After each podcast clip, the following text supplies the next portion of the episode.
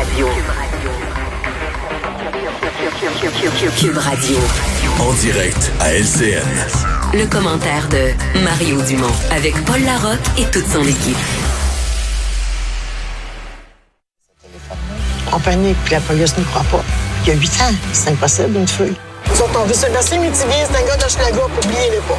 Où es-tu, Sébastien? Dimanche 22h.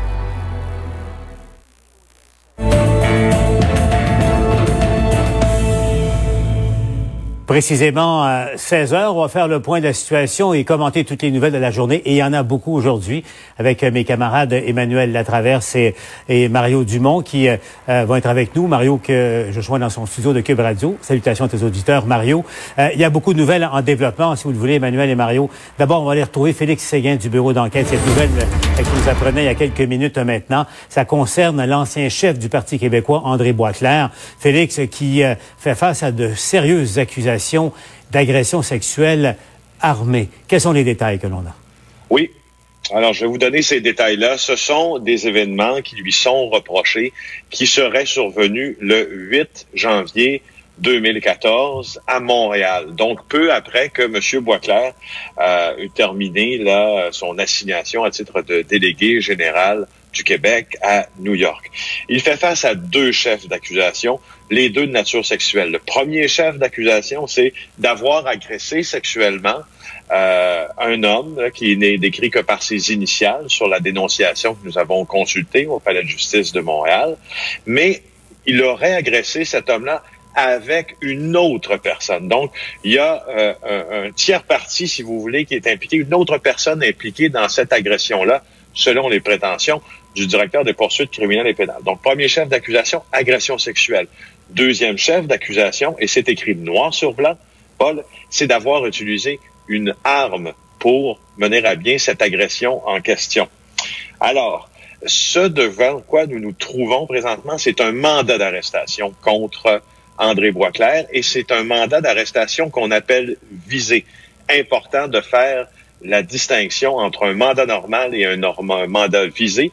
Pour ce qui est du mandat visé, ce que ça veut dire présentement pour l'ancien politicien, c'est qu'il devra se présenter dans un poste de police du SPVM au cours des prochains jours afin d'aller y faire prendre ses empreintes digitales, signer des papiers officiels et ensuite il sera convoqué, donc il sera libéré, il sera convoqué, je promesse de comparaître au Palais de justice de Montréal pour être officiellement accusé de ce dont on lui reproche. Alors ça, c'est très important euh, à mentionner. Je vais vous dire en terminant aussi que euh, l'ex-député de Gouin, l'ex-député de, Pointe-aux-Trembles aussi, au début de sa carrière politique, euh, on a tenté de lui parler ce matin et il nous a raccroché au nez dès que nous nous sommes identifiés.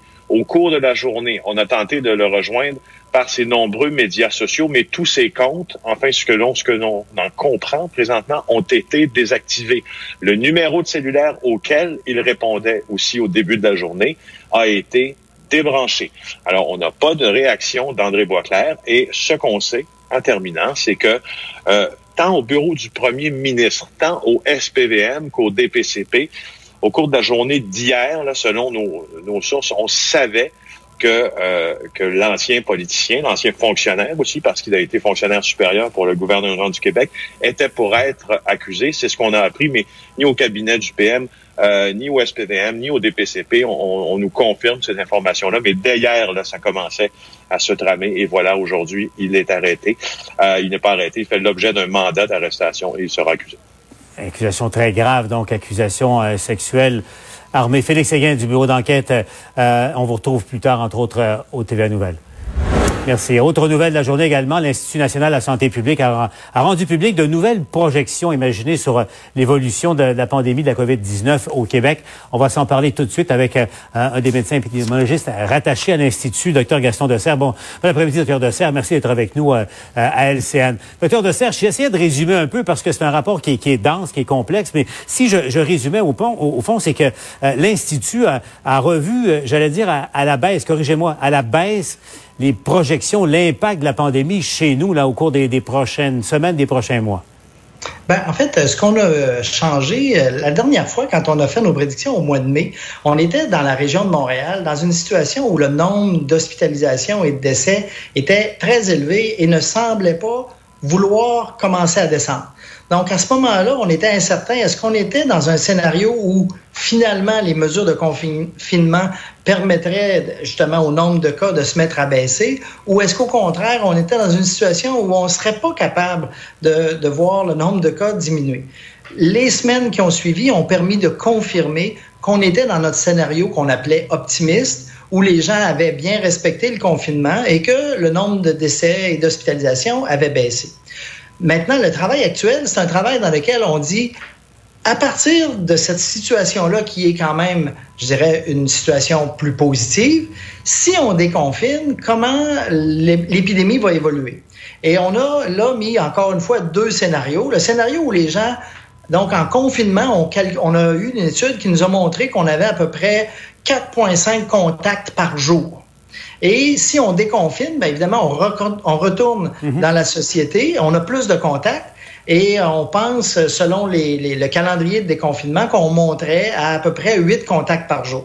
Donc, si on est en contact avec plus de monde, on fournit l'occasion au virus de recommencer à circuler.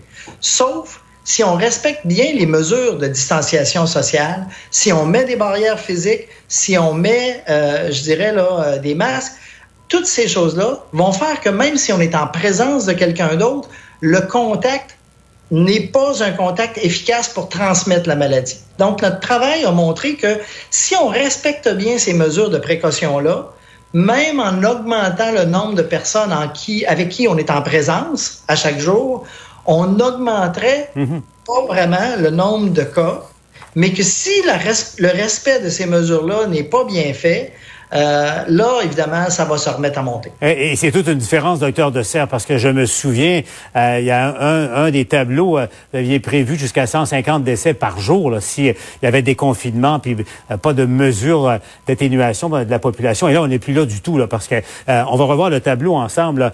si les gens observe euh, sérieusement les. On parle de forte adhésion dans les, mesures, se laver les mains, le 2 mètres et, le masque. Donc, on parle d'une quinzaine de décès par jour. Et puis, si jamais il n'y avait pas d'adhésion euh, suffisante, on pourrait aller jusqu'à 45 décès par jour. Bon, en fait, je pense que encore une fois, la modélisation, c'est un exercice qui dit si les choses restent stables pendant les trois prochains mois. Dans la réalité, évidemment, c'est pas ce qui se passe. Si on voit que ça se met à remonter, il va y avoir des actions qui vont être posées par les dirigeants. Ceci étant dit, euh, donc la grande différence entre euh, le 150 par jour et le, le 45, c'est parce que le 150, c'était dans une situation où on aurait eu on était, on n'aurait pas eu le scénario optimiste. On était dans un scénario où, malgré ce qu'on avait fait comme confinement, on aurait continué à avoir une transmission assez forte. Comme on est dans un scénario où la transmission a commencé à ralentir, là, l'adhésion aux mesures de précaution durant le déconfinement, c'est ça qui devient le facteur mhm. clé. Et euh, donc, si on ne le respecte pas, on pourrait quand même avoir euh, beaucoup plus de décès et une augmentation du nombre de cas. Euh, et on va se laisser là-dessus, docteur Dessert, parce que vous posez l'Institut un regard tout à fait indépendant là, sur l'état de la situation et la, la gestion de, de, la situation. Autrement dit, le plan de déconfinement qui est en cours de développement en ce moment, si les gens continue à, se protéger pourrait fonctionner, corrigez-moi, mais si, ben, mais si jamais euh, les gens n'écoutent pas les consignes, il y a un relâchement, attention, ça pourrait déraper à nouveau. C'est bien ça? Tout à fait. Je pense que ça, c'est vraiment central. C'est-à-dire que le déconfinement va permettre de recommencer à fonctionner sans avoir une augmentation du nombre de cas si on respecte les mesures de précaution. Si les gens décident qu'ils vont faire malgré tout des rassemblements de 30 personnes à la fois sans se protéger, c'est sûr que ça va se remettre à, augmenter. En se laissant, docteur Dessert, si je résume votre état d'esprit en, regardant vos chiffres, vous êtes un peu plus optimiste que vous étiez il y a quelques semaines. Je dirais que la situation euh, a heureusement, dans, les faits, euh, montré qu'à Montréal, ça commençait à baisser là, juste au moment où on a fait nos dernières prédictions. Et euh, comme maintenant on sait que ça avait commencé à baisser, bien évidemment, ça, ça fait que la situation devient moins dramatique. Mais encore une fois, si jamais parce que la situation est moins dramatique, les gens baissent la garde, ça va pas bien aller. Gaston Lesserre, je rappelle, est de l'Institut national de la santé publique du Québec. Merci, docteur Desserre, d'avoir été avec nous à LCN. Merci, M. Larocque. Je me tourne maintenant vers euh, Emmanuel et Mario. Mario, je commence avec toi. C'est quand même, on va se le dire, il n'y en a pas beaucoup de ce temps-ci. quand même de bonnes nouvelles. Oui, des nouvelles encourageantes, mais en fait, euh, vous savez que je suis un sceptique de ces modèles-là, et plus ils se contredisent, euh, je deviens pas moins sceptique. Pas pas que je suis sceptique. Pour moi, j'essaie avec les gens de garder les choses simples. C'est une maladie contagieuse. Et ça, c'est simple, c'est contagieux. Donc, si les gens ont des contacts, la nouvelle expression, là, des contacts non protégés. Donc, des contacts, pas de masque, il y a un risque de contagion. C'est pas, plus, pas dur à comprendre. Plus tu multiplies les contacts des gens, ben plus tu multiplies la contagion. Puis c'est la loi des grands nombres. Si un grand nombre de gens sont malades, à un moment donné, ils vont le transmettre. Ils vont le transmettre à quelqu'un du personnel de la santé. Donc, chez les gens de 60 ans et moins, 70 ans et moins, il y en a un certain nombre qui vont se ramasser à l'hôpital aux soins intensifs. C'est la loi des grands nombres. Puis, en même temps, ben, le personnel de la santé va être infecté, va le rentrer dans les, les centres de personnes âgées. Alors, il faut arrêter la maladie se propage, se promène dans la société. Puis pour ça, il faut limiter les contacts. Donc, il faut réussir le déconfinement en limitant les contacts. Après ça, d'essayer de modéliser que si les gens respectent, puis à peu près autant...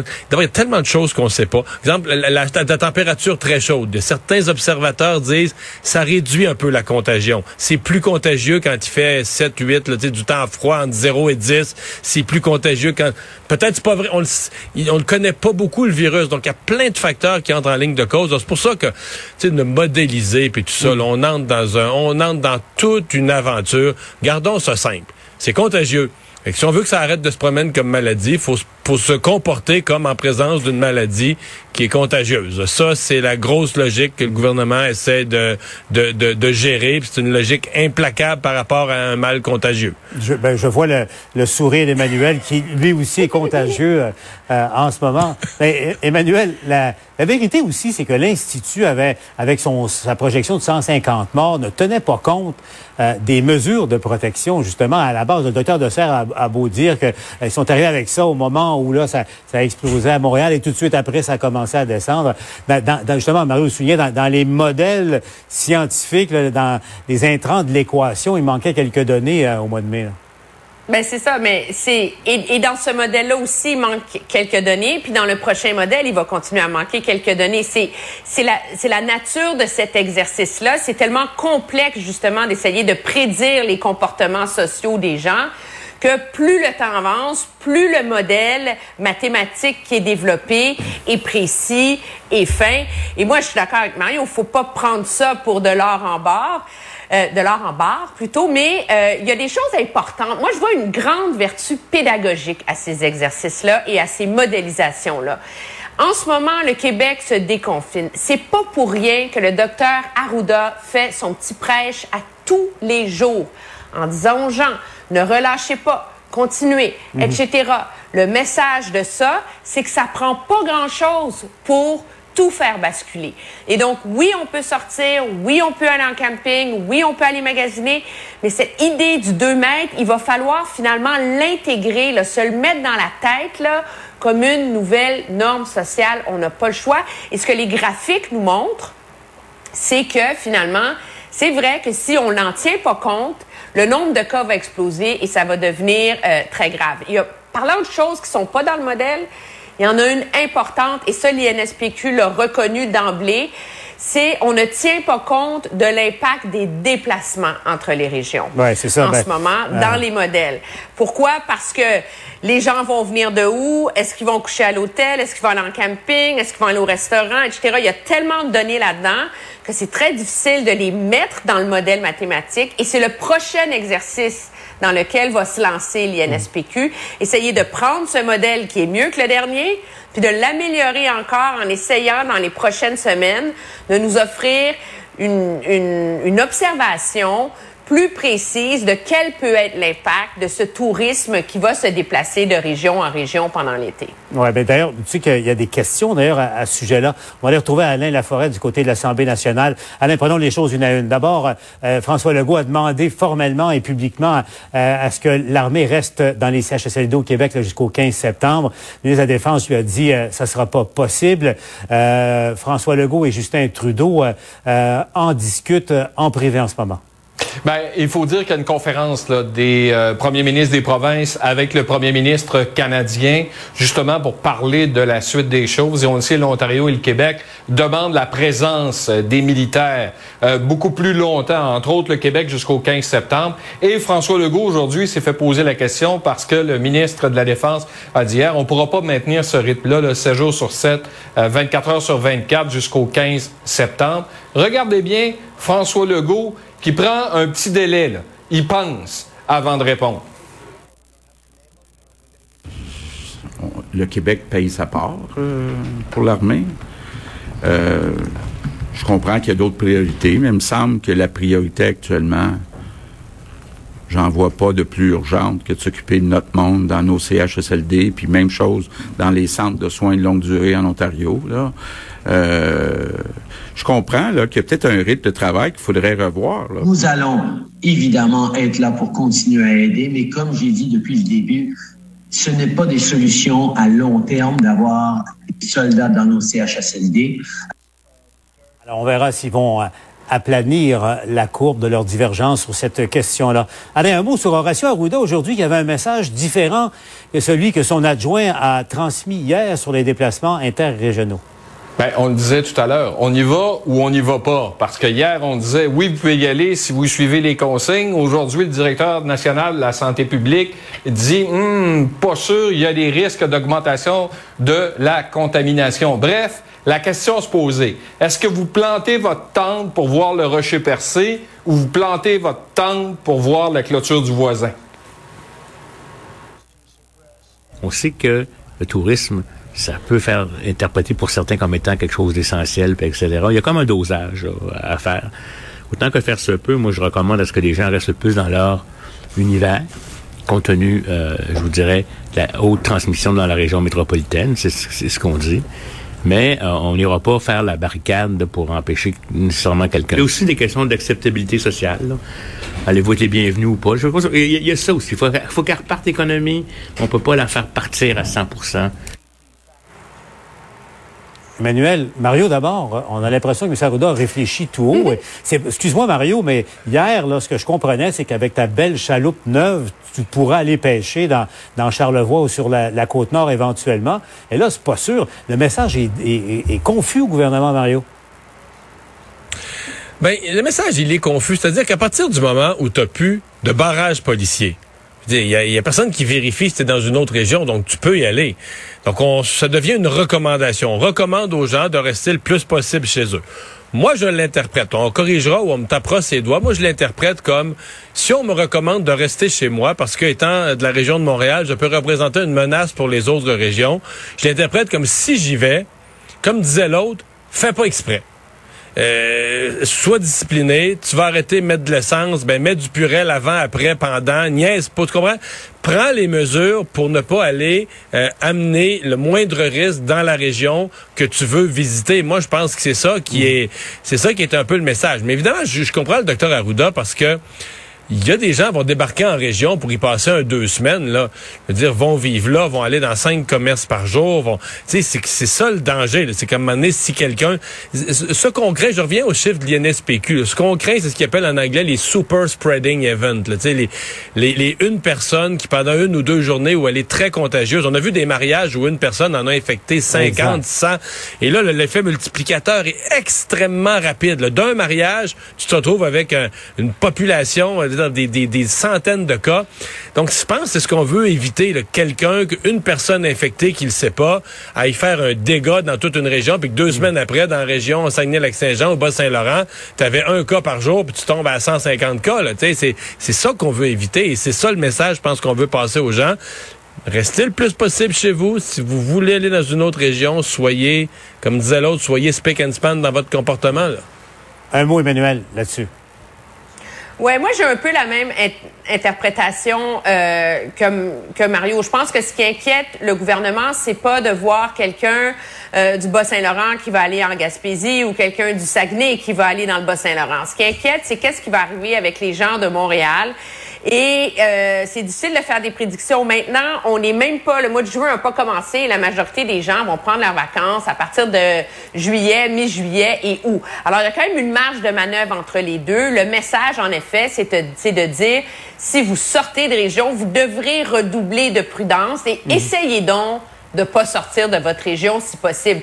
moi, je pense qu'à partir du moment où le gouvernement ouvre les portes au camping, à la location de chalets, etc., c'est même pas réaliste de s'imaginer qu'on va convaincre les gens dans les régions chaudes comme Montréal de rester dans une région chaude comme Montréal et de rester dans le béton puis dans les parcs de Montréal plutôt que d'aller s'aérer dans d'autres régions. Là. Et c'est celle là, moi, je la vois, l'ambivalence du docteur Arruda dans son message. Et le port du masque, on y revient tout le temps, hein, si on se déplace, particulièrement Emmanuel, Mario, on retrouve vos TV Nouvelles. Dans quelques minutes, on répond à vos questions. Vous nous appelez, euh, gênez-vous pas, et vous pouvez aussi écrire votre question à tvanouvelle.ca.